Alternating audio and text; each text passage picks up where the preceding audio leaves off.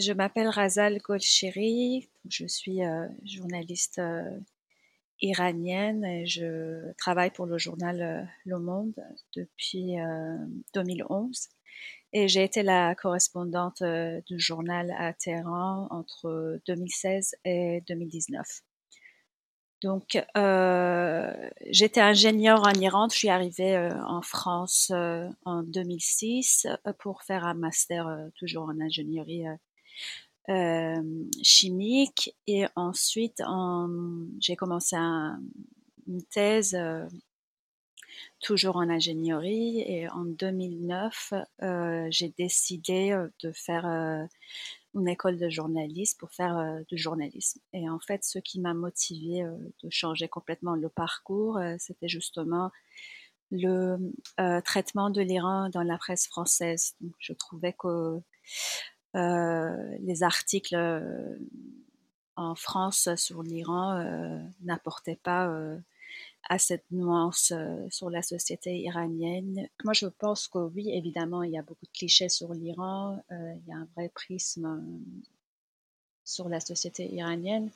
L'accès réduit au terrain ne permet pas de briser ces clichés, ces clichés sur la société iranienne.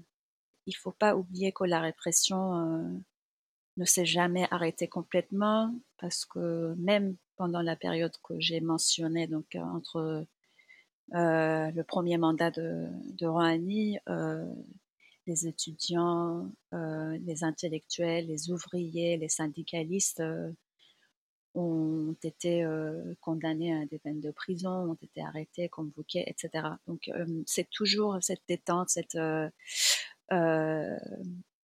on va dire, euh, allègement de la censure, de la répression, c'est est toujours très, très relatif.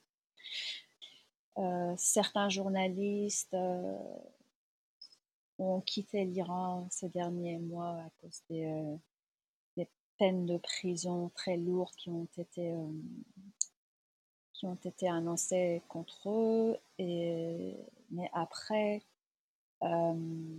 oui, il existe toujours des voix dissonantes à l'intérieur de l'Iran, mais qui se font entendre euh, beaucoup moins, mais euh, elles existent, elles existent euh, toujours. Et par exemple, je, je, continue, je, je, vois sur les réseaux sociaux, sur Twitter, même si ça reste bloqué en Iran, mais c'est accessible. voilà, sur Twitter, il y a, il y a des anciens étudiants, il y a des, des avocats, il y a des, militants de la société civile qui s'expriment sur des sujets qui sont aujourd'hui un peu sensibles parce qu'en en fait, tout ce qu'on trouve sur l'Iran dans les films, dans les articles de, journaux, c'est toujours une partie de la vérité. ce n'est pas toute la vérité. Donc, pour avoir une vision globale et plus précise de l'Iran, il faut lire, il faut regarder, il faut et après euh, faire sa propre idée euh, de ce pays.